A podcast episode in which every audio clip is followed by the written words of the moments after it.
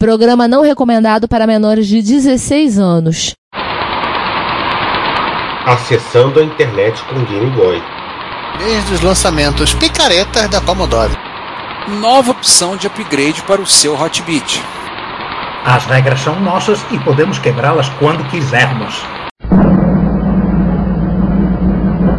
Aqui fala seu repórter retro, diretamente dos nossos estúdios em Retrópolis, com as últimas notícias da velhice do seu PC.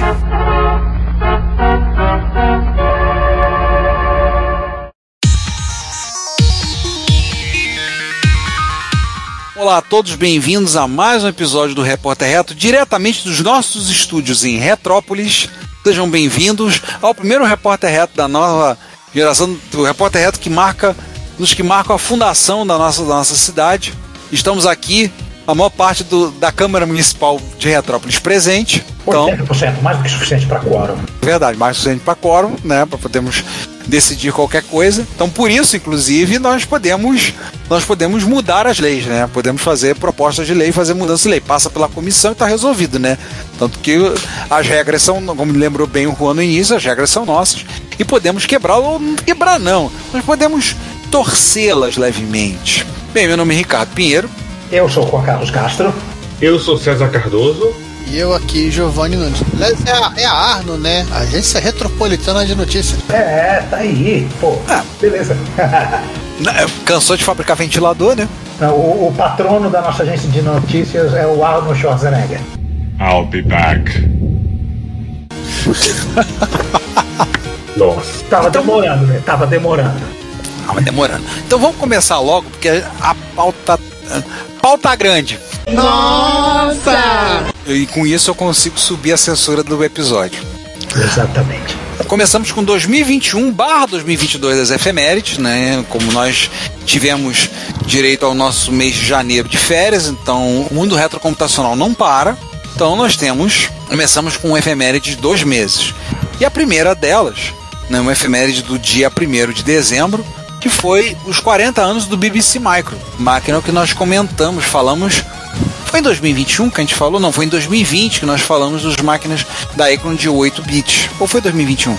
Não, foi 2020. Foi 2020, não foi? É, da 2021 e do- e 2020, esse negócio de anos, fronteiras entre anos, que virou tudo uma. uma ah, ah. É, Mas 2020, depois de 2019, pra gente é 2020, essa é a grande verdade, até o próximo milênio. é 2020, é 2020.1, né? Foi em 2020 2020.0. Nós tivemos então esse episódio. Você zero não lembra o número de cabeça, mas nós falamos da história do BBC Micro. Falamos E- no episódio 101, Foi no 101? Sim. Foi sete... verdade, setembro de foi 2020. ao ar em, é, no dia 11 de setembro de 2019. O episódio subiu e as torres caíram. Eu jurava que tinha sido no, em 2020. Mas a que seja, eu divago. Aí eu errei, é 112. 102. Ah, tá, foi 2020. É, que também foi em setembro, 2 de setembro, do, mas aí em 2020. Ah, O tá. de Workstation. Aliás, ouçam o de Workstation também, junto com, o do, junto com o episódio 112, que é de- dos, dos Acorn de 8-bit, e também o, o, o deste mês, que é o dos Acorn de 2-bit. Aliás, o mais curioso é que o a gente estava no, no aquecimento antes da gravação. Foi encontrar no. O, o Juan, por favor, tape os ouvidos, tá? Não ficar Ai, meu. Deus. É, é pra, é, gente, ouvi, caros ouvintes, é pro Juan não se sentir tentado, né? A gente encontrou no eBay da Holanda um BBC Master à venda por um preço, apesar da cotação do, do, euro, do euro estar desfavorável pra gente, um preço muito bom, um, um plus, um adendo. Era um BBC Master feito no mercado árabe. Não teve só MSX nos países árabes. É, houveram outras arquiteturas. E eu nunca imaginei, a gente inclusive na época que gravou não sabia que fizeram um BBC Master para vender no mercado árabe.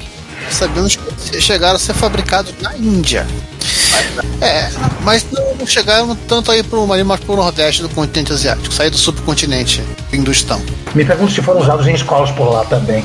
Muito provavelmente essa máquina não tinha, digamos, uma muita utilidade fora de escola, né? Com essa- essas oito cores maravilhosas dele. Ah, Mas é uma máquina que- Tinha, É, tinha, é uma máquina bons. O vídeo era bom.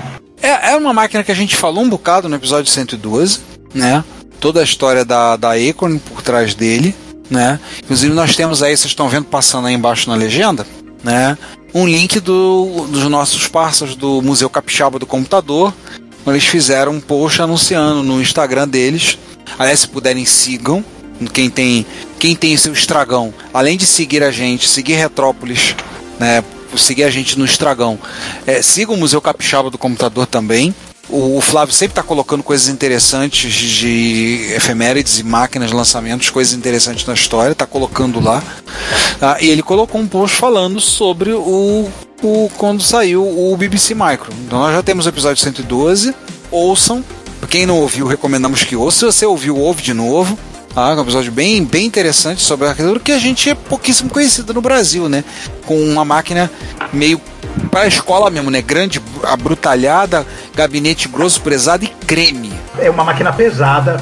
Ela, a maior parte delas você, você, você acha no, no, Reino Unido que é que é nojento, complicado e caro de trazer coisas de lá. Ou seja, é, você não vê muitas delas no Brasil. É, é, provavelmente metade delas está na casa do Marcos Garnett uma vez o Daniel Campos comprou um e trouxe aqui em casa. A gente quando estava começando a mexer com Retrobrite. Eu tinha feito o primeiro Retrobrite no meu Spectra Video. E a gente fez, foi futuro animado, não vou fazer nele.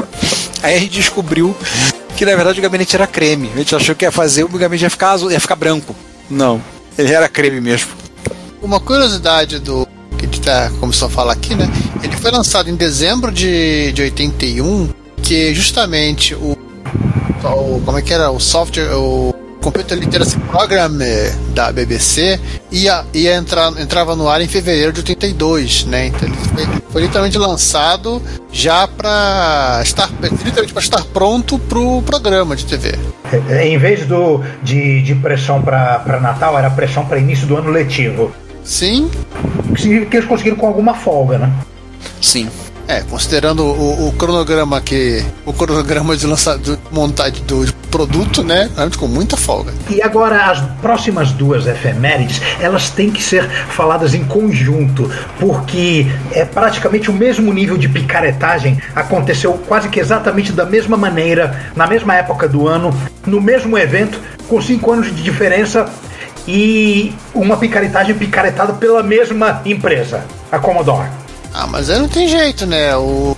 Tá no core business da empresa a picaretagem, né? Vamos falar bonito, tá nos termos de hoje em dia. Tá no core business a picaretagem. O padrão da, da Commodore era, era lançar as coisas na CS de inverno, fim da história. A culpa, a culpa não era da Commodore, era a culpa do inverno. Sim, quais foram exatamente. É, mas, o, mas é aquela história, o lançar significa o seguinte: a gente vai vender quando a gente não sabe. Porque a Commodore, a Commodore, né, era a, né, metia picaretagem e dane-se. Mas, gente, por favor, vamos, vamos respeitar ainda, respeitar o santo, o, o santo, o demônio, o demônio padroeiro de Retrópolis, tá?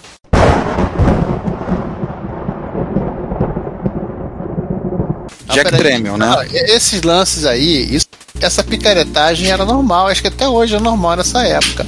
O cara mostra o produto, ó, a gente, a gente vai botar no mercado. Quando ah, É, mas, mas em, outras, em outros lugares, por exemplo, os caras ainda tentavam, quando faziam essa picaretagemzinha, é, os caras mostravam pelo menos algum protótipo pronto. Ah.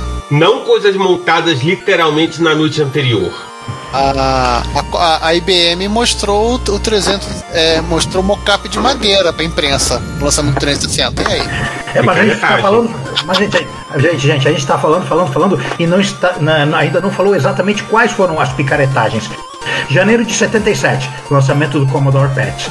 Janeiro de, de 82, lançamento do Commodore 64. O evento, a Consumer Electronics Show, sendo que a da a do Pet, a primeira, ocorreu em ocorreu em algum lugar frio, né? É, que deu, deu até problema para de, de nevasca, congelamento, pessoas ilhadas no hotel. E, e, e, a de 82 já, já, já tinha mudado para Las Vegas. Ah, tá. Chicago. A, a, a que congelou Nossa. foi Chicago. A gente fazia um chiclog em Chicago? É, né? Em janeiro. É, vamos escolher o. É, é, mesmo que você queira fazer uma. sei lá, um, uma fe, um, um evento no Rio Grande do Sul, em julho, na praia. É, no Rio Grande do Sul, tá. Fiz-lhe um abraço. Fora da zona do software livre, um abraço. Saudade do, saudades eternas, Fisne. O frio, do, frio desesperador, mas o evento era bom. Lá no segundo, terceiro dia de evento, não, não lembro exatamente, a- as pessoas acordaram dentro dos quartos de hotéis dizendo que não era para sair do hotel, que era para ficar em casa. Porque Chicago, além da neve, Chicago tem aquele vento frio maldito, né? Não, toda a massa polar que desce do Polo Norte em Chicago pra falar oi. Um, pra comprar um, pra comprar pão de queijo. É, é uma coisa assim assustadora, né? Não, de vez em quando, de vez em quando, o americano me vem com umas ideias dessas. Fizeram um evento em Chicago em janeiro. E alguns anos mais tarde, provavelmente a mesma pessoa inventou de fazer uma corrida de Fórmula 1 em Fênix em julho. Aí, aí aconteceu exatamente o oposto, né? Todo mundo torrou, derreteu, teve choque térmico, escambau. E só depois da, da merda que aí fizeram o oposto. No, no- no ano seguinte mudaram pro início do ano. Bem, nós temos alguns episódios do, do Retrópolis, ainda na época retrocomunitária que a gente falou do. Falamos do Commodore PET, que é o episódio. Que a gente, aquela vez que nós fizemos episódios da Trindade 77, que foi no ano de 2017. Só não lembro qual episódio, eu vou pegar agora pra ver. Né? Acho que foi 78. O episódio 80 foi sobre o Commodore PET. E nós já tivemos um episódio também solo do Commodore 64. Nós tivemos um solo do Commodore 64? Não lembro. Claro que a gente tiver. é, é, olha, se não tivermos, estamos com sério risco de cair um raio nas nossas cabeças. né? Vamos verificar isso. Cara, eu não, não tenho certeza. Eu acho que a gente fez um lá atrás. Lá em 2013 foi feito um. Oi, temos celebração, né? Um, um vídeo é, ce- celebrativo da, da efeméride 64, do Perifretic. Isso, o, o periférico. Esse, vídeo já estava no YouTube, né? Que é um vídeo alemão mostrando a. em alemão, mostrando a produção do Commodore 64 e do 6502. E ele remasterizou e legendou em inglês. E narrou, né? É. Ele fez Então, um MST3K, né? Do vídeo. É, e como ele não, não podia chamar o. Qual é aquele cara do Nacional lá? O, não, só seu Chapelém? Só uma coisa, o episódio que nós tivemos sobre o Commodore 64 e 128 foi o episódio 40. É o episódio de 2000, 2014. Olha, quase acertei. Aí, César, ele não pôde chamar lá o Cid Moreira pra fazer a, a narração, né? Teve que fazer narrar ele mesmo. Agora o mais curioso, agora curioso, a gente gravou o 40 sobre o Commodore 64 e o 80 sobre o Commodore PET. Ah, O 120, é nessa ordem, vamos manter o padrão, a gente, ter- a gente teria que ter feito o 120 falando do Commodore 16, do Plus 4, dessa ou então, ou então o do 160, porque aí. Anota aí, anota aí alguém. No 160 a gente fala deles. esse toque de numeração é algo que a gente tem que tratar, gente. Isso não é sinal de boa saúde mental. Quem disse que a gente tem uma boa saúde mental? E no dia 15 de janeiro, nós comemoramos 35 anos, É, temos as efemérides de 2022, né? é, já entrando em 2022, dia 15 de janeiro, temos a efeméride dos 35 anos do sistema operacional da discórdia, né? Da, da, da, da briga, né? Mas quando ele nasceu, ele não era da Discord. A Discord só veio mais tarde. Ele era simpático finlandês. e bugado, né? Ele era simpático, ele tinha um símbolo. O símbolo dele era um masco, o mascotinho dele é um. É um castor, não é um esquilo, eu acho. Guaxinim. É um guaxinim? Ah. Estamos falando do Minix. Minix, sistema operacional criado pelo professor Randall Tannenbaum na Universidade de Virt, né? Vrit, né? Na Holanda. Tannenbaum e os seus, seus alunos, né? Óbvio que os alunos fizeram mais do que o outro Tannenbaum. Claro. O, Normal. o Tannenbaum, que todo, todo mundo que já passou por uma faculdade de computação no Brasil já topou pelo menos com um livro do Tannenbaum, já xingou o livro do Tannenbaum, porque é um livro com a didática péssima. Cara, Então, a- o conteúdo é bom, mas assim, a didática é péssima. eu estudei por ele, mas não foi na faculdade. Foi, foi para fazer aquele clone e multitarefa de, de MS-DOS na LZ. A gente tinha um exemplar dele. Assim, ele tem vários. Eu já usei alguns livros dando aula. Usei. E é. Por que, que eu chamo que eu falo que eu chamo da, da controvérsia, né? Da, da discórdia, do, da briga. O Linus Torvalds, quando começou a fazer, ele começou fazendo mudanças no, no Minix. E a coisa cresceu a tal ponto que ele dali saiu. Não vamos contar essa história agora. Um dia a gente vai ter um episódio sobre Unix, a gente vai falar da gênese do Linux também, né? Porque envolve dentro do nosso, nosso intervalo do ponto de corte. E ele começou a trabalhar em cima do Minix. Dali ele fez um emulador de terminal e dali ele começou a fazer e foi fazer o sistema operacional próprio dele, né? O Minix é um sistema operacional de microkernel e com todas as características defendidas até a morte pelo, pelo Tannenbaum, né? E rendeu briga porque o, o Tannenbaum fez pouco caso do Linux, do sistema, E aí o Linus pegou e defendeu sua cria, né? E aí a foi uma- pancadaria comeu solta. Pelo menos foi uma briga estética, não foi uma briga de copyright, nem de plágio, nada disso. O, o- o- todos os insultos se resumiam a, a seu sistema não presta, ah, o, seu, o seu sistema é exageradamente. É, é, a sua arquitetura é exageradamente elaborada, tem que ser mais simples. Foi, foi nesse É. nível. Não, assim, e dá, dá parabéns ao O Linus. kernel- O, o kernel é tão grande que dá pra ver, dá pra ver ele virando a esquina quando entra no banheiro. o, dá pra, o Linus, a coragem dele, né? Ou a loucura de pegar e enfrentar um sujeito como o Tannenbaum, né? Um professor com catedrático, conhecido, tão influente. Ele pegou e peitou e falou: defendeu, defendeu o ponto dele. O Linus ele comenta nessa época que ele tinha 20 e poucos anos e quando ele tinha. Nessa idade ele se achava o maior programador do mundo. Então. É, o- hoje em dia ele, hoje em dia ele apenas só, só apenas diz para o pessoal que foi ele que criou o Bitcoin, né? O, ele então foi disso. Eu instalei Minix num notebook, num laptop 386 uma vez com 10 disquetes, uma história engraçadinha que eu instalei, mostrei, dei boot, mostrei para um grupo de alunos na escola. Caraca, professor, por que, que você fez isso para impressionar meus alunos? O moleque olhou, parou, olhou, caiu a ficha. Pô, professor, sacanagem. Eu falei, não, sacanagem não. Tá funcionando, olha aí. Então, assim, é uma. Não é um sistema de estudo, né? Ele teve versões para para Atari ST, eu instalei no meu, botei no meu, para Amiga, ele teve outras plataformas clássicas. A, a versão que atualmente é, é trabalhada em companhia é o Mini 3, tá?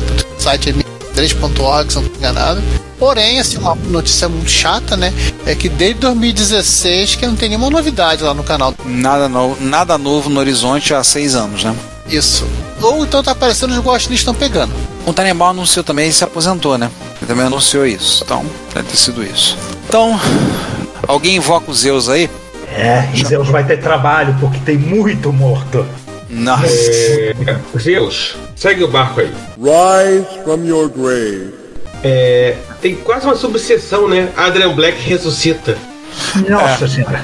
E, e é variedade, não é tipo assim, é, ah, vou, vou, vou. Veio um carregamento de 30 é, micros do, do, do mesmo modelo, vou, vou ressuscitar. Não, não, Não, um monte de lembrar, lembrar, lembrar o seguinte: o mutirão de, de reparo de Commodore 64 que o Adrian Black faz todo ano é em abril.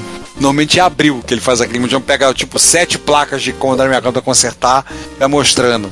É abril. Isso aí foi dezembro e janeiro.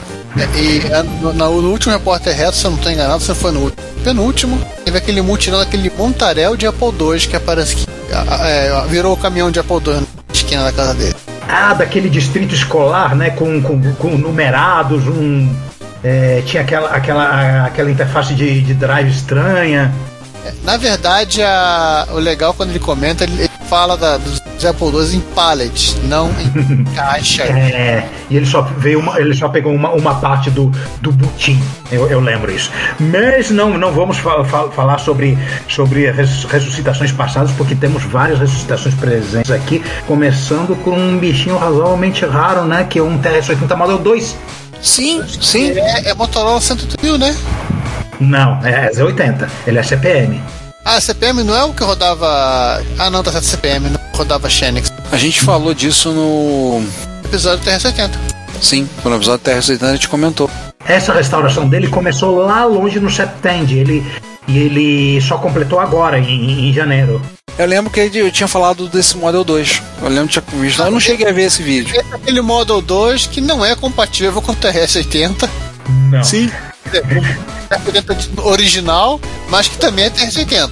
É, ele é, É, TR-80 só de nome, né? É, Mesmo. só, só- e, e é uma máquina Z80, só isso. O jeitão da tela é um, um- é um pouquinho similar, né? tal- talvez ao, ao Model 4, mas é, é outra coisa. Polegadas. É, disquete de 8 polegadas. Jesus. Eu confesso, eu não vi esse vídeo. Até tô meio parado de ver o vídeo do Adrian Black. Eu tô vendo outros agora. Devendo outras coisas de outro, outros canais. Uma parte desse testando o placa. O segundo, que é o da, é o da recuperação do teclado. Mas eu vi o terceiro, que é ele brincando com a tampa e remontando a máquina e colocando. Vamos falar dele ainda, né? No próximo reto, colocando em moldura de drive. É, Convenhamos, né? Hoje em dia ficar usando drive de disquete é uma raio, né? 8 polegadas? É, é, Ainda mais isso, né? eu desafio você a achar disquetes de 8 po- polegadas à, à venda. Cara, sabe que tá pior você achar disquete de 5 e um quarto? Que isso? Sério. Eu, eu achei uma caixa de 5 um quarto pra comprar há pouco tempo e o maluco tava pedindo cento, mais de 100 reais na caixa. Nossa, bom, é, é em- lá por 2014, 2015, eu lembro que comprei a- alguns e até fácil e barato, viu? Uma caixa da Bulgária que eu, que eu usei, usei os disquetes para para gravar pro Apple IIc, né? Via. É, Usando ah, aquele software pra você gerar os disquetes, né? Sim. ADT É, Pro. tenho- Isso. O ADT Pro. Eu tenho uma caixa de 8 polegadas lacrada aqui em casa, mais pra, pra expor. Hum. Mas 5 um quarto tá difícil. Eu precisei por causa do, do, do TR-80 Model 3 que eu tenho, né? O CP500. E que desespero pra arrumar o disquete. Que desespero. A melhor coisa era meter um emulador de drive, mas. Tem uma, uma coisa curiosa. Eu lembro que tem empresas que fabricam, se quiser faz- fazer em grande quantidade. Ah, mas aí você vai ter que fazer em grande quantidade mesmo, né? Fazendo a casa dos milhares, né? Sim. Aí você cobra cada 100 reais por cada caixa. Não, o cara que comprou isso a mim foi no do. Foi online, o cara me pediu mais de 100 reais. No Mercado Livre sumiu. Tinha um cara que vendia caixa daquela marca KO. O cara. Eram disquetes novos que ele tinha em estoque. O cara tava há anos vendendo no Mercado Livre, tinha vários anúncios. Nunca mais vi, vendeu tudo. Esgotou o estoque. Mas já tá difícil. 5 um quarto tá difícil. Não, mesmo 13,5. Os últimos 13,5 que eu comprei eram, entre aspas, disquetes que estavam na caixa, dizendo, eram disquetes reciclados. Eu acabei comprando, acho que eu comprei comprando por causa disso. Que eram disquetes reciclados. Eram disquetes amarelos, tinham brasão da República. é, é, alguns estavam visíveis, outros estavam lixados. E eram os disquetes que eram usados até aquele momento nas urnas eletrônicas, antes deles terem trocado por cartão de memória. Hum. Dando um dele- delete no disquete, você conseguia até pegar é, as informações de urna, dos, dos relatórios da, da, da urna lá gravados lá. Caraca, maluco. Você fica falando disso, daqui a pouco vai ter um ouvinte aí, alguém, algum negacionista dizendo que pegou o código da urna, dizendo que a urna era insegura. O código da urna estava gravado no disquete. O Adrian Black também consertou um monitor, um monitor da IBM. Sim, sim. Qual é o monitor? É aquele que vinha no PS1? Eu acho que sim. Eu, eu, vi, esse, eu vi esse vídeo há bastante tempo. Se não me falha a memória, é um da- daqueles vídeos que via naquele, naquele gabinete desktop que era pequenininho, né? Um negócio bem compacto. É um monitor da. É um monitor acho que de PS2, cara. Eu tô olhando aqui a, o vídeo. É não, um monitor pequeno, 9 polegadas. Caramba. Sim, sim. É mono, VGA mono. Ótimo de se levar em conta. Isso parece, Sim. isso parece monitor de terminal. Mas ele é VGA. Aí que tá. Ah, tá aqui, ó. É. Peraí. É um 4707 o código dele. IBM 4707. Não, no próprio vídeo tem a imagem do que, que ele era usado, PDV. Ah, eu achei o link aqui no, no vídeo tem o link para os modos portados dele. É, porque a, a IBM fabricava PDV, né? É... Loja americana. Até, na, a- a- é, se você ainda fuçar em alguma loja americana, você vai esbarrar com alguma impressora de IBM. Depois, claro, é, tudo que foi vendido, ele, o- tá, tá sendo trocado, tá sendo trocado. É, mas se você procurar, você não deve achar no- nos eBay da vida. Acha? Ah, a IBM tinha PDV da. Desculpa, a loja americana tinha PDV da IBM. Tinha acho que McDonald's ou Bob's tinha PDV. Bob's, com certeza. Por aí vai. É, atualmente os PDVs da- da- das americanas é, é, são gerenciados pelos neonazis da Marvel, né? Você vai, vai ver, tá lá escrito Hydra. Hydra. Não, na verdade, ainda é IBM. É uma subsidiária, acho que era meio Bradesco IBM, um troço assim. A Hydra é uma subsidiária da IBM, eu sabia! Ô, Tony Stark, sossega aí. Batman is playing Galaga. Eu lembro que assim, é é uma empresa que, que ficou com a parte de automação de lojas, né? E que literalmente to- vai- tá, tá tocando isso, vem tocando isso de boas, porque isso dá dinheiro, isso dá trabalho. Para quem perguntou, tem tem no eBay mesmo. Achei três deles à venda. E sobre o que mantinha o monitor na Grave, era só um capacitor eletrolítico em cor. De resto, só limpeza e tirar poeira, etc e tal. Tá, tá zero bala o monitor. Ajustar os trimpotes. Ele jogou Doom com ele também? Não, né? Não, Não lembro, não lembro. Isso aí o pessoal tá pensando, tá esperando pegar um uma, um anti-cítera para portar o Doom para ele. Olha, ele ele jogou Pinball Fantasy, tá bom. Tá, tá suficiente. Tá suficiente. dois Commodore 64, ele pegou para consultar, porque afinal das contas, acho que vamos, Commodore 64 com defeito existirão até o fim dos tempos, né? É, 7 milhões, né? Ah, não, mais, é, mais de 20 milhões foram vendidos. Um deles era, do, era, era uma placa-mãe pequena e outro da placa-mãe grande, que eles chamam de shortboard e, e longboard. Num, era um problema numa memória e no outro era um, um chip lógico da MOS que que os chips lógicos da MOS costumam dar muito proble problema e um mau contato no soquete. Ele assistiu aquele vídeo do Noel, do, do Noel Lopes que ele fala: Eu vou trocar esse chip da MOS só porque ele é da MOS? É. Por aí, né? E como um tema recorrente no, na, no, em Estação de Adrian Black, é ele ser perseguido por placas mães de XT com problemas cabeludos. Eu fico imaginando ele sonhando, no sonho dele, ele correndo com placas de XT. Placa de atrás dele. É, é o mínimo que se espera, né? Sabendo do, do Adrian Black, eu realmente acho que é o, o mínimo que se espera que ele seja perseguido né, por placas mães de, de, de XT infinitamente, né? Você tem um Endless Runner. Mas, mas, não, cara, é só problema casca grossa. Cara, isso, isso aqui foi o cúmulo. O, de, depois de testar absolutamente tudo na placa, é, um, uh, ele chegou um chip que tava mal, mas no testador de chips dele tava, tava dizendo que tava bom. Nossa. Um 74LS 373, um latch para fazer decodificação de, de endereços para DNA. E dava uma, uma, uma, umas dicas aleatórias, porque ele, ele, o circuito do, do micro botava ele numa, numa carga maior ou numa frequência maior do, do que o do, do, do, que o testa, do que o testador fazia. O testador pegava mais leve com o chip. Caraca. Tá Tem que pegar um. Tem que arrumar testador que, que realmente testa o chip. Tem que arrumar um testador para testar o testador. É. É, tinha até um vídeo da. Acho que do Acredito se quiser que tinha aquele, aqueles monges budistas que estavam os monges lá meditando, viu o mestre com uma vareta e dava uma porrada na cabeça de cada. ou de algum acólito. O cara tinha que continuar meditando. Isso aí parece a gente em sala de aula com o aluno. A gente vai dar um, um, já um amigo vem dar aula, às vezes ele vinha, pegava, batia na viga com uma vassoura, fazia uma barulheira danada, os alunos estavam conversados. Todo mundo parava, assustava, olhar para ele. Obviamente alguns gritavam, principalmente as meninas. Aí ele só olhava e dizia assim: é para quebrar o gelo. E saía rindo. Isso, isso, jovens. Você vem com quem eu trabalho. Professores com quem eu trabalho. É só assim. É só assim. A fina flor, a fina flor da doença mental. Uhum. Isso que o magistério faz a pessoa. Finesse. O segredo, o segredo está na finesse. Exatamente, o segredo está na finesse.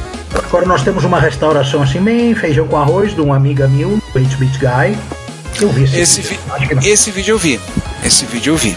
Esse vídeo vale mais pela lamentação, né? Porque ele é. tá com tudo quase tudo pronto, terminando a edição e o Mac dele deu pau. É, vale mais por isso, assim. O micro é, não teve muita coisa. O que eu me lembro, faz tempo que eu vi esse vídeo, que eu me lembro, o micro não deu, não foi tão problemático, não deu tanto problema.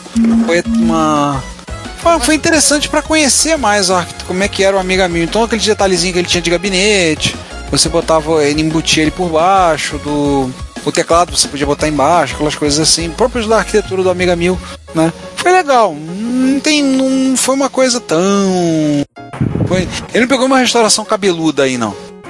Não, ele, ele limpa gabinete, essas coisas. É, ele pegou uma coisa nível Adrian Black. Não. Agora, esta coisa agora é muito interessante. Você vai amar isso, Ricardo.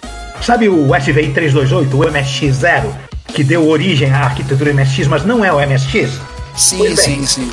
Pois bem, Vagabundo fabricou um cartucho para fazer ele ficar compatível com o MSX. Vagabundo não, respeito o espanhol. Malandro, caboclo. respeito o espanhol que fez isso. O Zé Ruela. o, o, o, né? o corno. El cuerno. o cuerno. El cuerno. El cuerno. Então vocês já notaram, nosso, nosso, nosso, nosso portunhol é selvagem. Ai, ai. Salvarre. Salvarre.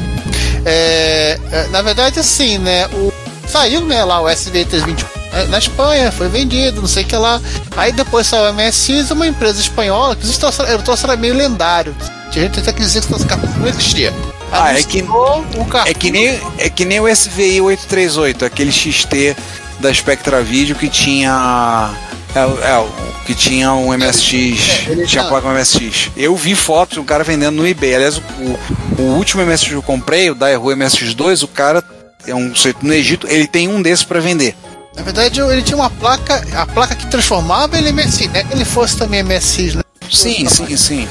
Mas o, o- voltando aqui ao, ao a, a cartucho emu, emu, de e- emulação de MSX, né? é, essa empresa espanhola ela desenvolveu, ela vendia na Espanha. Curioso, eu, o mais curioso que trouxe, eu acho que é a embalagem dela.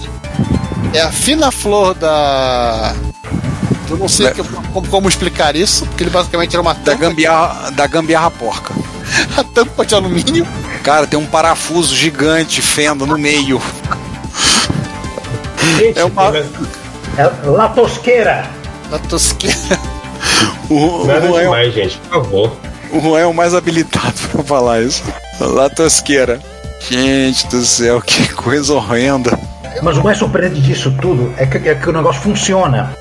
Ele não chegou a, a tentar carregar um, um, um jogo de MSX, mas, mas, mas ele entra no Basic e ele, você passa a ter um Basic compatível com o MSX.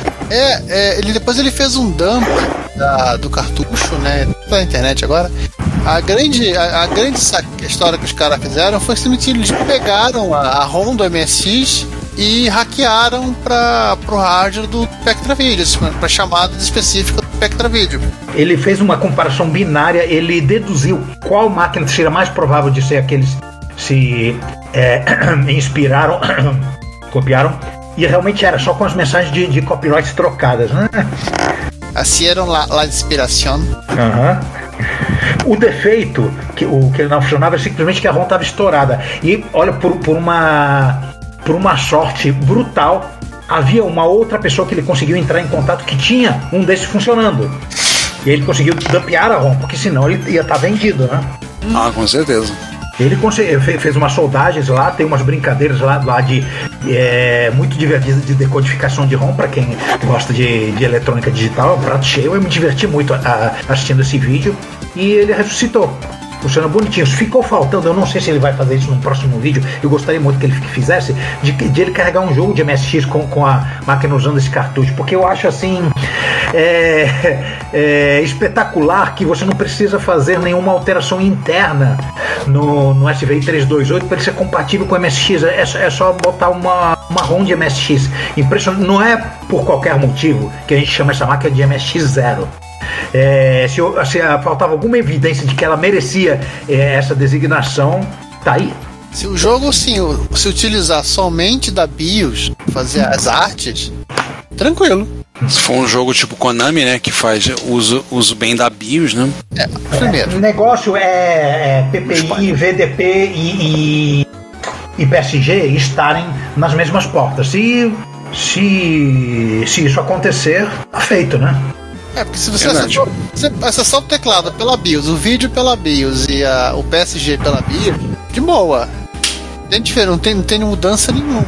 Pode rodar um jogo de MSX direto do Spectra Video. E falando em, em coisas compatíveis, ou parcialmente compatíveis, dia compatíveis, O Colin do This Does Not Compute tá numa vibe assim meio Mac ultimamente.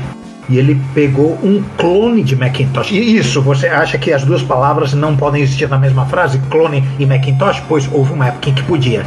E neste momento nós é, fazemos um decreto especial para quebrar as nossas regras, porque essa máquina é de 1996.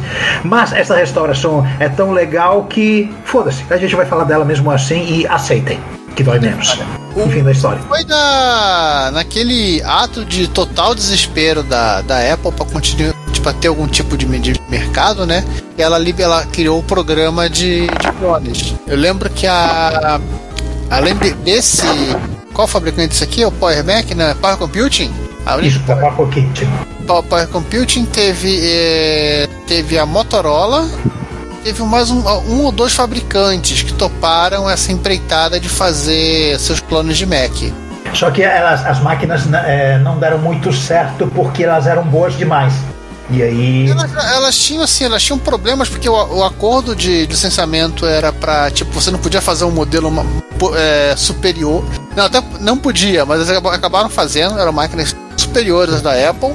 E aí quando teve o retorno do Messias, né? Esse projeto, foi, programa de, de clones foi cancelado.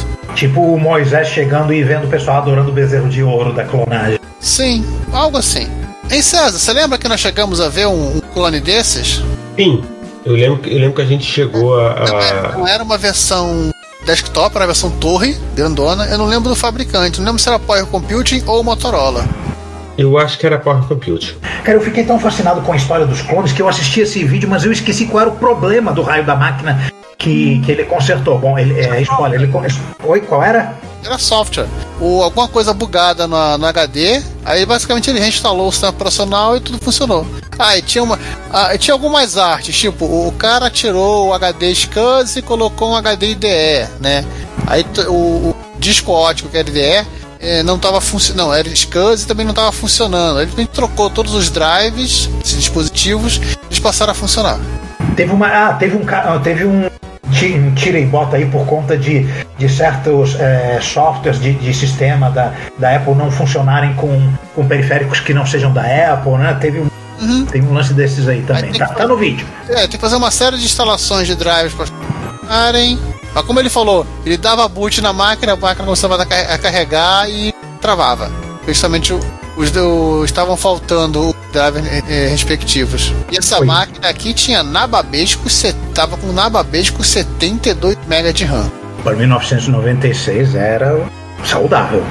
Era muito mais do que você conseguia. Mas é, lembrando que o 96, acho que os Mac na época veio com 16. Ah, um outro fabricante era Star Max. Havia E o que, que a gente tem de Frankenstein aí?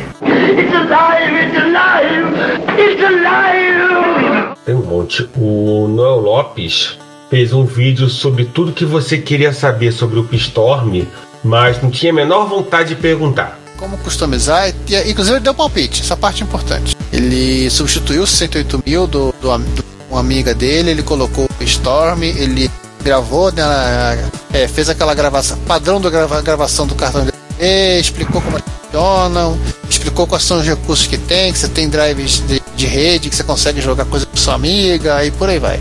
E ele se tornou um convertido, né? A, a palavra do, do Pistorm. Ele não, antes dele começar a mexer, ele não tinha intenção de- do Pistorm ser parte permanente do Amiga de, de, de trabalho dele, né? De uso corrente dele. E no final do vídeo, ele, eu, eu quero, quero, vou, vou ficar usando isso, é muito bom.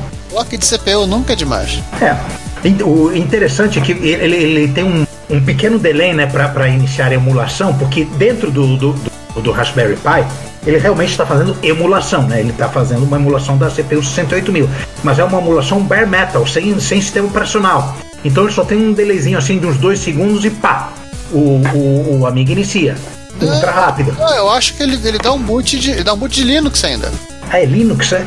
É, é por isso que Nossa. tem, tem o, o leve delay, mas em compensação, depois a máquina A voa. a voa. Falar em avoar, tal- tal- é, talvez avoar não tanto, mas ainda avoar, nós temos é, placa para turbinar o Mega PC. Que, que, que mesmo sem nenhuma Frankenstein existe, ele já é um Frankenstein por natureza, né? É um, ele é um PC e um Mega Drive na, na, na mesma máquina. Aí o, Ele é, é uma placa nova que o. É uma placa antiga da época. Eu acho que é nova. Não, não. É nova. É, nova. É, eu não teria botado como Frankenstein se não fosse nova. Ela é nova. É, o que, que essa placa é, te, te, te, te dá a mais? Ele, ele, ele te dá um áudio compatível com Sound Blaster né, para a parte PC, é, tem uma interface de rede, é, tem um BIOS que permite você usar H- HDs maiores, tem uma saída de, de 31 kHz para você poder usar é, monitores VGA normais com o Mega Drive Olha. e uma chave 50 60 Hz para você usar é, ou nas Europia ou nas Américas. Eu lembro de- dessa máquina na propaganda de revistas britânicas na década meio da década de 90. O Mega PC. O Fredon tem um. Nosso chapa Alfredo Henriques tem, tem, tem um. Final ele agora tem? Não, ele, já, ele tem uns dois anos. Eu, eu, eu tava na casa dele em 2019. No meio de 2019 eu, eu tava na casa dele em Campinas e eu, lembro- eu, eu joguei é, Comic Zone no, no Mega Drive daquela máquina. Eu lembro. Tem ele? Eu ach- achava que ele tivesse só o Tera, o Tera Drive. Ué, Peraí, peraí, peraí, peraí. Você me confundiu agora. Pode. é, Tem o Tera Drive. Então, tá, ok, ok, esquece, esquece. Não, de- deixa esse engano, né? Eu, eu, eu admito meus enganos em público. Não, ele tem o. Ele, ele tem a expectativa de um dia ter um. O Tera Drive é meio que a mesma coisa, né? Um Não, Mega Drive e um- PC na mesma. Não. é. é, é, assim, o produto final, sim. É igual falar pizza esfirra. Pizza e calzone. Mas a forma que é feita é diferente. Porque, por exemplo, o Tera Drive é uma placa única. Né? É um 286 é, integrado com uma placa de Mega Drive. O Mega PC ele é um 486, é mais, é mais- tem mais poder de fogo. Mas basicamente ele tem uma placa, uma placa ISA, que é o Mega Drive da história. Ou seja, é uma, é uma bizarrice frankensteiniana que não foi feita só uma vez, foi feita duas vezes.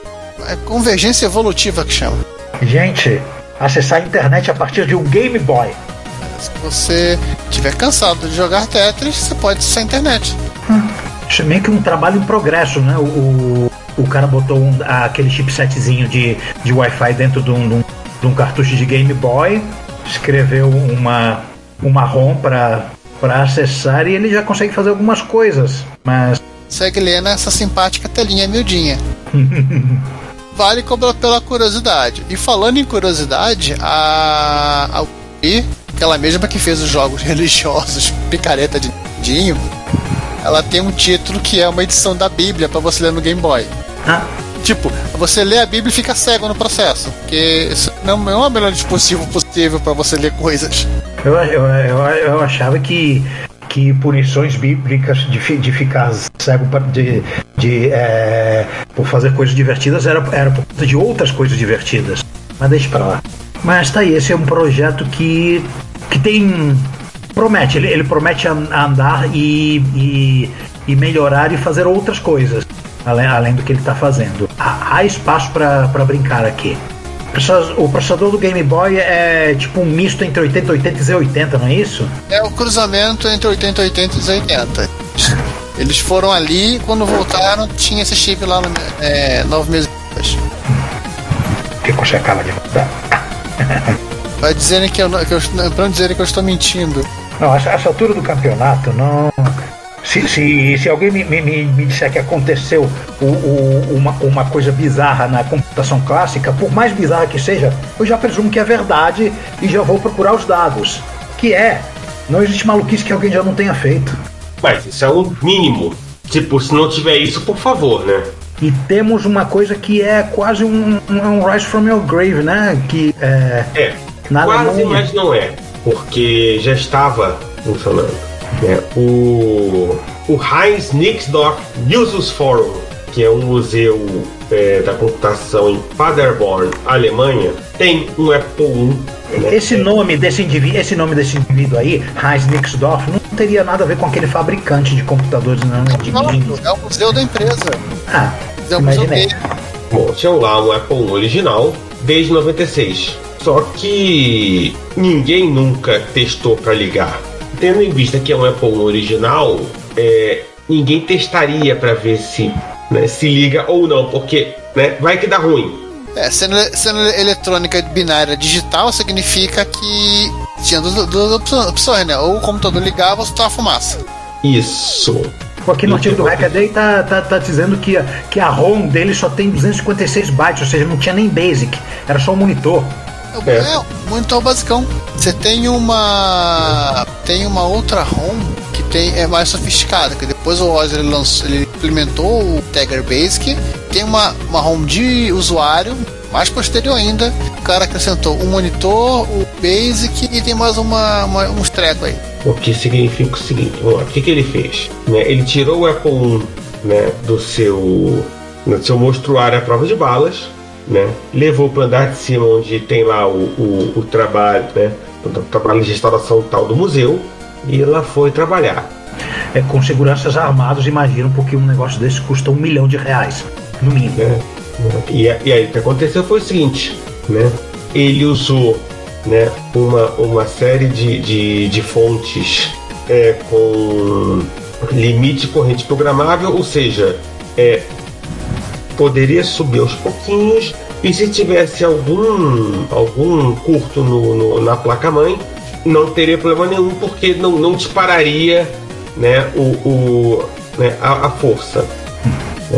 Não, não tinha nenhum curto, simplesmente é, pegar ali, é, né, acertar ali o teclado, né, ajustar a saída de vídeo, pronto. Bichinho subiu bonitinho. E nesse momento, né, o Heisnicksdorf Museums Forum tem um dos, pelos cálculos aí, 20 Apple funcionando no mundo. O monitorzinho dele tem bem a cara do, do, do monitor do, do Apple II, só não tem um, o asterisco. Não, não, não, mas ele, mas ele, é, ele pegou o monitor um pouquinho mais novo mesmo. Não, não, não. O, o monitor de é, equipamento de vídeo. Não tô, é. não, tô, não tô falando do monitor de assembla, né? Daquele display é. extra dele. É, é não. Porque o monitor em si, ele é mais novo do que o Apple II. Hum. Deve ser ali da primeira da primeira é, é, é né, da primeira geração de né? daqui é da Apple II Plus. É. A saída é vídeo composto mono né? Eu achei, inclusive não tinha nem modulador de RF né, na placa original. Ah, na verdade o Apple II é um modulador de RF é verdade. Mas enfim tem aí né, um né, agora tem o Apple funcionando e né, e, o número de, e o número de Apple funcionar na face da Terra aumentou de um Exatamente. E os nossos Mano Passo, o que, que andam fazendo? Brasil! Bem, gente, primeira citação Mano na nossa sessão para fortalecer os relacionamentos com os nossos fornecedores, com os nossos amigos, tudo. Este é um canal, o um canal no YouTube do nosso secretário municipal de cultura e ouvinte desse podcast, do Guilherme Mitman. O que significa que a gente vai ter que mudar a chamada, além de é, clientes, amigos, clientes, fornecedores é, amigos, clientes, fornecedores e membros do gabinete. É, verdade. Ficando grande esse. Ele tem um canal no YouTube com música, o Super Clef Bros, que ele mandou o link, a gente mandou um link esses dias, eu fui ouvir e tem muita tem algumas músicas que ele tem feito, músicas temáticas para jogos, músicas com royalty free e bem legal. Então, umas trilhas sonoras que ele construiu junto com o irmão dele para músicas de jogos de luta, jogos de corrida, jogos de estratégia e é bem bacana. São, assim, composições, são composições originais, não são versões de músicas de jogos conhecidos.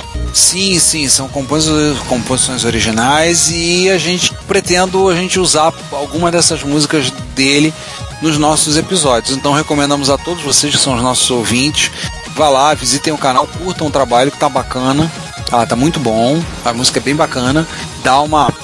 faz uma presença lá. E Guilherme, mais uma vez, muito obrigado pela indicação, pelo seu trabalho, parabéns. E a gente vai. A gente tem algumas coisas aí que a gente tá tramando com ele aí. Tá? Então depois vocês vão acabar sabendo. E visitem lá, curtam lá o trabalho dele, tá bem bacana. E a gente aguarda mais músicas, tá? Eventualmente algumas a gente vai usar no, no podcast de vez em quando, tá? Você é abusado. Bem, a segunda né, é do projeto do Vitor Truco, né? A SMX-HB tá é, ficando. Agora o pessoal tira o chicote da, do armário e dá, e dá aquela chicotada no. Por que da chicotada? SMX. São 50 tons de MSX agora. Não, não, não, não, não, não. calma, gente. Não é um MSX sadomasoquista, não, tá? Cara, essa, essa você forçou não só a barra, mas forçou o recreio de bandeirante junto, hein? Nossa. É, ele não forçou só a barra, forçou o conjunto de caracteres inteiro. Não, pera aí. Só não tem a parte do bondage, mas tem SM aí.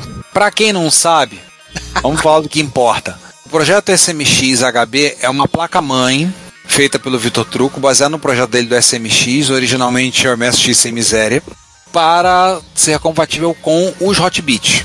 Então você vai pegar um MSX da Sharp, original da Sharp, um Hotbit, você vai abrir, arranca a placa original, a placa mãe, coloca lá a placa dele. É, ele fez uma captação de recursos para fazer os protótipos. O protótipo número 2, aí a postagem no Facebook, ele colocou que o protótipo número 2 está para tá aí a tá, é, tá indo para testes.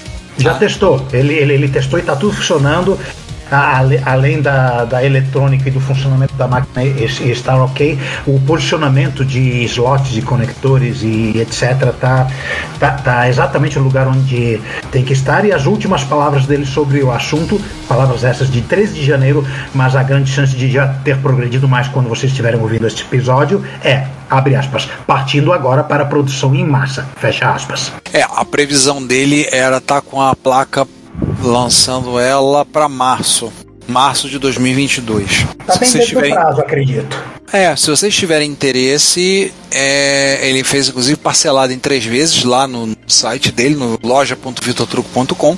Então vocês podem comprar lá a placa, tendo um hotbit. Basicamente vocês vão fazer isso, abrir, tirar e colocar outro no lugar. Na verdade, não é obrigatório você ter o Hotbit, né? Porque você pode. Não, mas ele está fazendo tudo para ser usado, usado com o hotbit. Com o conector para força, a disposição das portas de conexão, tudo. Ele está fazendo tudo para ficar exatamente para funcionar, para ser mecanicamente funcional exatamente como, uma, como um hotbit. Aliás, o Juan foi falar aqui da produção em massa, que já imaginei aqui o truco soldando a placa lá em cima do macarrão. Para quem não sabe, assim, eu tive lá uma vez no, no laboratório do truco, recentemente, e eu só vou contar para vocês esse segredinho, tá? É, ele tem equipamento, ele investiu no equipamento dele, assim, é bem bacana você ver o que tem lá. Ele tem um vídeo, ele tem material que ele tem guardado lá, então ele tem forno, equipamento próprio para solda, tem máquinas para montagem, tudo, tá bem bacana. Ele só não fabrica o PCB lá por motivos óbvios, não vale a pena. Mas em termos de solda e montagem, ele já tem todo o processo todo já, já pronto lá no laboratório dele. Eu não posso mostrar para vocês porque eu não tirei fotos lá, a pedidos dele, por motivos óbvios. E eu não tirei fotos, mas posso dizer para vocês que, olha, é bacana. Ele tem um vídeo mostrando parte do, parte do processo lá que eu vou pedir um dia para ele liberar esse vídeo para as pessoas verem. Porque todo mundo que chegava lá olhava assim: caramba, como é que funciona? Ele virava e falava assim: ele virou e falou assim: senta aqui e vê esse vídeo. Aí eu, por que isso? Todo mundo pede pra eu botar funcionando. Eu não vou fazer isso, eu filmei uma vez fiz um vídeo. Eu, é bom, tudo bem. Aí sentei e fiquei vendo o vídeo. A gente tava vendo o negócio do RGB de HDMI, que aliás é uma coisa que eu pretendo fazer um post no site em breve falando sobre o RGB de HDMI e os MSX. Mas não vai ser ainda para agora. Pro futuro vai ter postagem sobre isso. Vamos passar pros comentários? Vamos. Vamos. Você tuvo primeiro? Você tu primeiro. É, episódio 126, dossiê Fujitsu, o, o último retrocomputaria, né? Saudoso retrocomputaria. Sim, nosso último episódio como retrocomputaria. Então a gente vai começar pelos comentários do YouTube. Na parte A, o nosso secretário de Cultura, Guilherme Mitman, diz: Mano do céu, vocês são demais até nas referências. Quando vi a palestra em setembro, cheguei depois da referência ao Miyazaki. É, é nós, nós é cultura. Nós é cultura, nós é brabo. É, No caso, nesse, nesse caso, 90% do episódio é a cultura do João. É, não precisa espalhar isso. E o Ramilson Vasconcelos diz: Vocês são muito bons, parabéns pelo excelente conteúdo. Ganharam mais um assinante. Ueba! Tanto nos podcasts quanto aqui. A casa agradece a preferência, fazemos bem para fazermos sempre. E, aliás, agradecer a todos os nossos, no momento, 1110 ouvintes, é, espectadores no nosso canal do YouTube. Isso é binário? E, é- é- parece binário, né? E lembrar, gente, não compramos ninguém, tá? Todos que estão aí, todos que estão aí, a gente não comprou, não comprou link em nenhuma fazenda de pessoal que usa para usa aqueles esqueminha. Aliás, deixa eu dar uma olhada para ver exatamente o número. Tem que entrar pelo YouTube Studio. Deixa eu ver, ver aqui justamente se, se caiu no carro já caiu a fatura do cartão, a fatura, da fatura do cartão, a compra do. Opa, que- Não, nós temos 1116 ouvintes. Não é binário. binário. Ó, Gente, precisamos de mais. Nossa, Nós precisamos, de uma- nós precisamos chegar, nós queremos chegar um dia a 100 mil para ganhar a plaquinha prateada. A gente não precisa que chegar a um milhão não. Mas temos 1.116 inscritos no nosso canal. Muito obrigado. Não compramos não compramos gente em nenhuma dessas fazendas de cliques, tá? E a gente precisa começar a usar melhor os nossos recursos que agora a gente tem disponível no YouTube, né? Como a comunidade e outros a gente pretende começar a usar. A gente já tá tropeçando um pouco nesse negócio, mas a gente vai começar a usar mais. É, voltando aos comentários, no- ainda na parte A, pelo site, o Alfredo CRT Henriques comenta. Pessoal, excelente episódio. Uma pena que perdi o, o ao vivo pelo YouTube. Um adendo à diferença do FM7 com o 77AV ou 77 normal é a porta de cassete. Ah, compatível. Enquanto que o FM7 utiliza um padrão idêntico ao MSX japonês, mesmo conector DIN. O 77 e o 77AV utilizam uma porta com conector mini DIN porém com a mesma pinagem. Não faço ideia porque a Fujitsu fez isso. Bom, eu imagino que seja para para ficar mais compacto, né, sei lá, na, na placa. né? O, o mini D era mais barato. Era o que tinha à mão. Tem isso também. uma coisa curiosa com os conectores, que assim, para diversas, diversos tipos de conectores, eles sempre optaram pelo menor tamanho, de menor tamanho.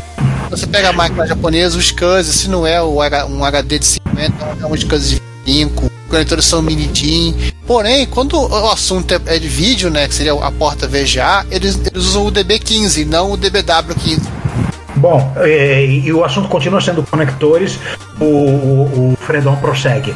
Outra fugitice feita por eles no FM77 são os diferentes padrões na conexão do teclado entre as versões do mesmo computador. Tem FM77 com teclado sem fio via conexão infravermelha, tem FM77 com entrada de teclado usando conector tipo RJ com quatro pinos e com seis pinos. Abraço. Cara, e eu reclamando da Pioneer, que fez dois modelos de MSX1 e o teclado de um não serve no outro. Pelo menos são dois modelos diferentes. Parabéns né? a todos os envolvidos. a Fujitsu abusou, né? Oh. Os caras elevaram em outro patamar o. Não, envergonharam, né? De, de, uma forma completamente diferente a, a, a, a, grande arte do planejamento de produção. É, no, na parte 2 temos comentários apenas no YouTube. O secretário Mitman diz: Fujitsu copia na cara de pau é a Behringer do seu tempo. Eu é, admito que não entendi a referência, por favor, me a Behringer, Behringer é fabricante de mesas de som, inclusive nós tivemos uma mesa da, de som da Behringer. No, nós gravamos numa época uma empresa alemã, mas produz na China. Né, e tivemos uma mesa de som da Behringer. Durante uma época nós gravamos o, o Retrocomputaria, hoje em dia Retrópolis, né, usando essa mesa de som. Depois a gente vendeu a mesa e porque não havia mais necessidade de pessoa usar headset, tudo ficou melhor pra gente fazer. Então é uma alusão clara à situação da, da questão da empresa, né? Ele tá falando, é a Bering do seu tempo, né? Copia na cara de pau, né? Então, na parte é. do som, como ele é um profissional. É piada é, interna de músico. É, piada interna de músico. A, a galera do. A galera do. E a gente tem. E a gente ah, tem um. A galera som não curte muito Bering, não, tá? A gente tem. Um... Microsoft. Não, hoje em dia a Microsoft. Hoje em dia o pessoal já, já tolera a Microsoft. A Microsoft já a Microsoft do Satya Nadella, o pessoal já tolera. É, e, a Microsoft e... não fabrica mesa de som. É, é. Então, por favor, né, vamos voltar ao assunto mesa de som. Então, que na assim, verdade nem é o nosso assunto aqui. É, mas agora, enfim, né? Nós temos também um comentário, três comentários do Garimpos Anônimos, que para mim parece mais um Max Hedron, que ele botou um uau e deu uma risada. No outro comentário ele botou gratidão, gente, no terceiro 96k. Eu confesso que assim, eu, eu queria pedir uma tecla SAP para tentar entender o que ele quis dizer, mas. 96k. É, né? 96k só no Rio. Imagina no resto do Brasil. Tinha um time, tinha alusão, aí eu só, essa eu explico a referência. Tinha uma turma no. A turma no um pessoal que estudou comigo na, na faculdade. A turma deles do ensino médio tinha uma, um time. O time de futebol deles era a gangue do Goga da Ema. 300 milhões só no Rio. Só que você nunca soube o que, que eram os 300 milhões. Eles nunca disseram que eram os 300 milhões. Um mero detalhe. É, apenas um mero detalhe. Mas 300 milhões só no Rio. Eles diziam. Então, fechamos com isso os comentários. Mais uma vez, muito obrigado. Aliás, tem um comentário do Alexandre Lima que é relacionado às retrobesteiras. Faltou tocar a frase do retrocomputaria no início. Deve ser uma coisa, um erro na montagem. Mas aí foi no caso das retrobesteiras. E é besteira, né? Saiu besteira. Atropelamos, foi mal aí. Tá? E para fechar, é nós.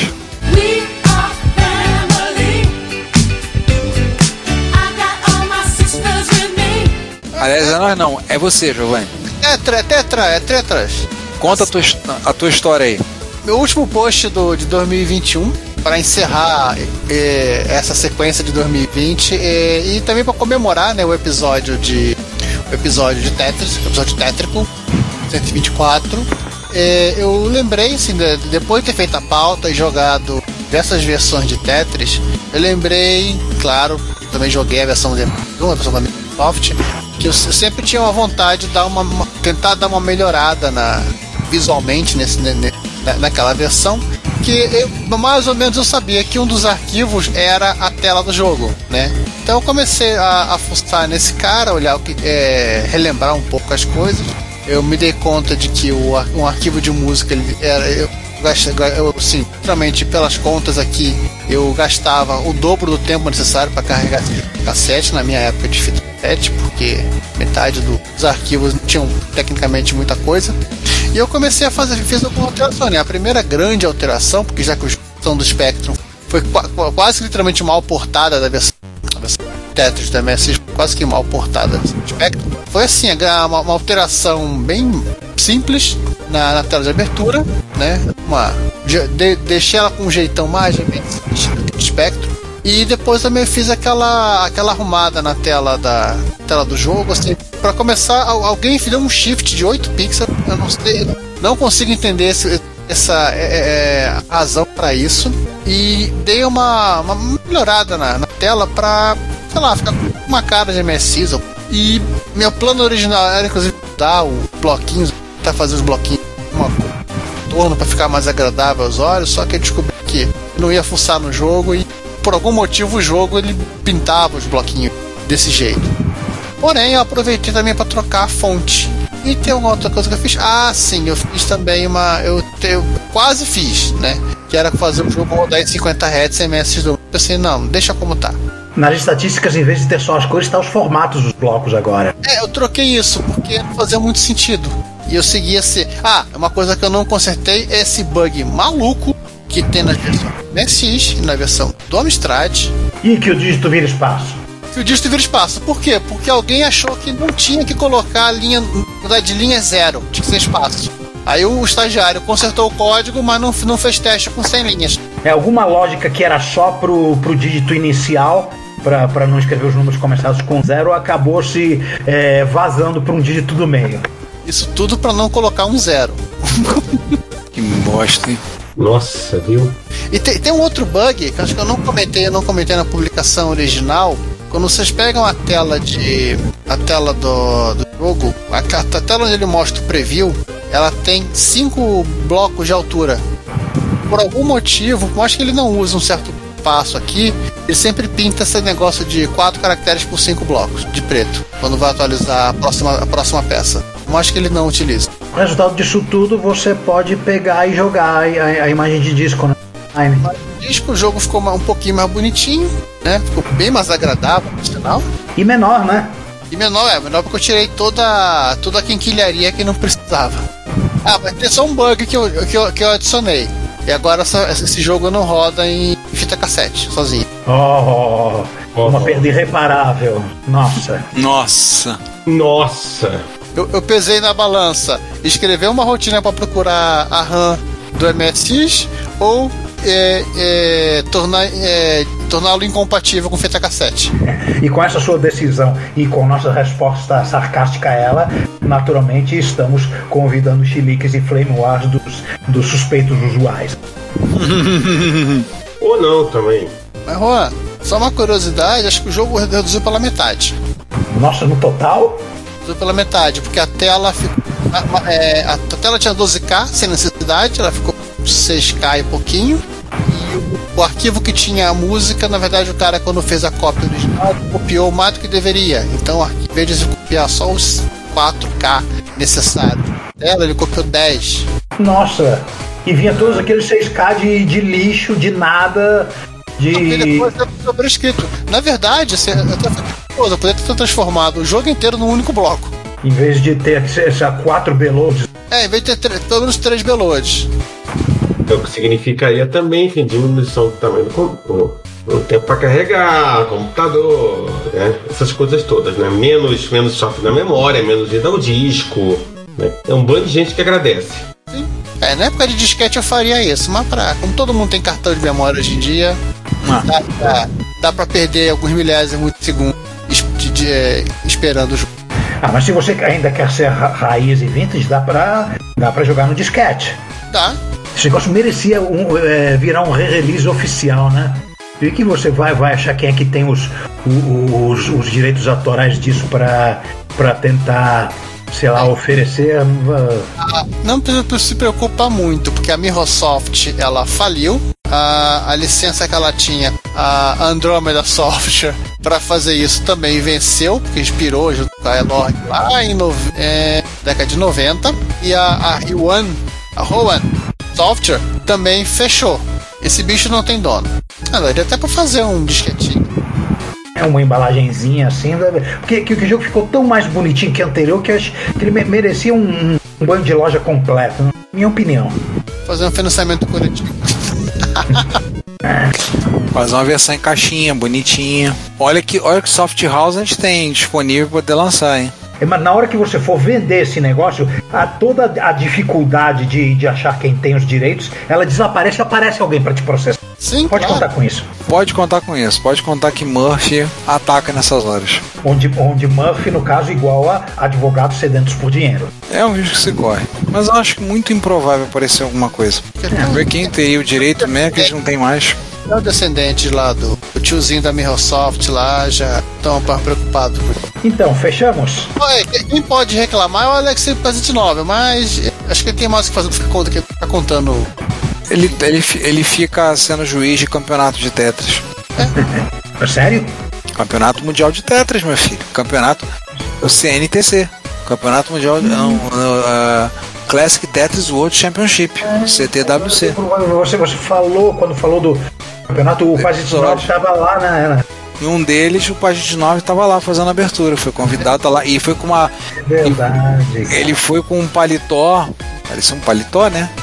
Cheio de tetriminos espalhado no, no paletó. Na estampa, né?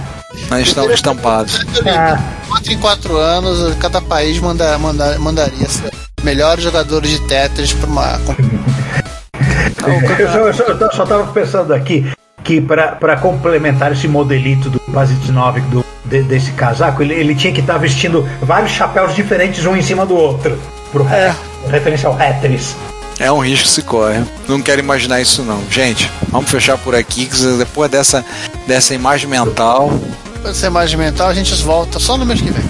Isso daí, gente. Vocês é, está- estarão daqui a pouco é, escutando o terceiro episódio de Própolis, que é obviamente o 129, claro, porque o terceiro episódio é o 129, né?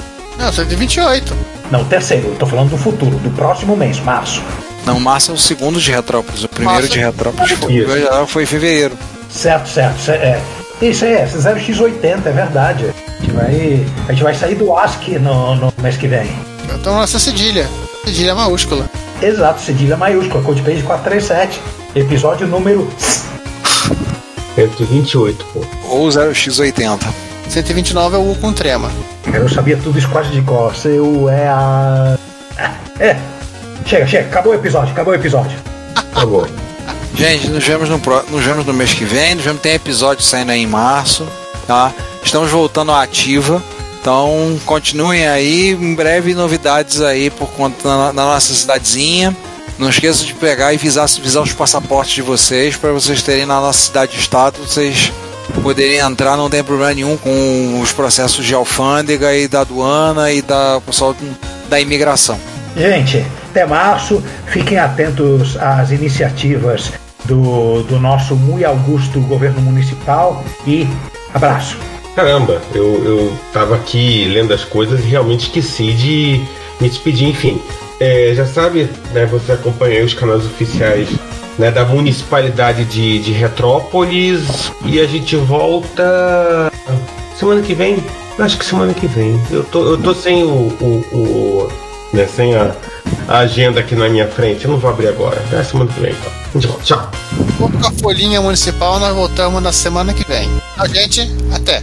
Nossos episódios também estão disponíveis no Spotify, Deezer e Apple Podcasts. Não se esqueça de assinar a Retrobit, a newsletter da Cidade dos Clássicos para ter no seu e-mail. Toda sexta, as últimas notícias do mundo da retrocomputação. Fale conosco nos comentários das postagens pelo e-mail contato@retropolis.net.br e visite o perfil Retrópolis nas redes sociais. Como sempre dizemos, seu comentário é nosso salário. Obrigado por sua audiência e até o próximo episódio.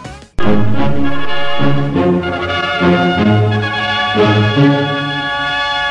you.